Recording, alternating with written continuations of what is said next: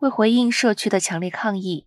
洛杉矶市议会已经下令对林肯高地附近的住房和零售开发项目进行额外的潜在有毒废物测试。在这片土地上，房地产开发商在规划一个带有地下停车场的五层住宅项目。该计划引发了人们对污染的担忧，并担心土地下面埋藏物。包括加州有毒物质社区和加州安全学校在内的专家和倡导团体与居民一起呼吁，在现场和场外进行更多的测试，以确保化学品不会扩散并进入附近的家庭。本周，拆除人员开始拆除目前在受污染地区控制的工业仓库，拆除和清理的工作预计将会持续到六月。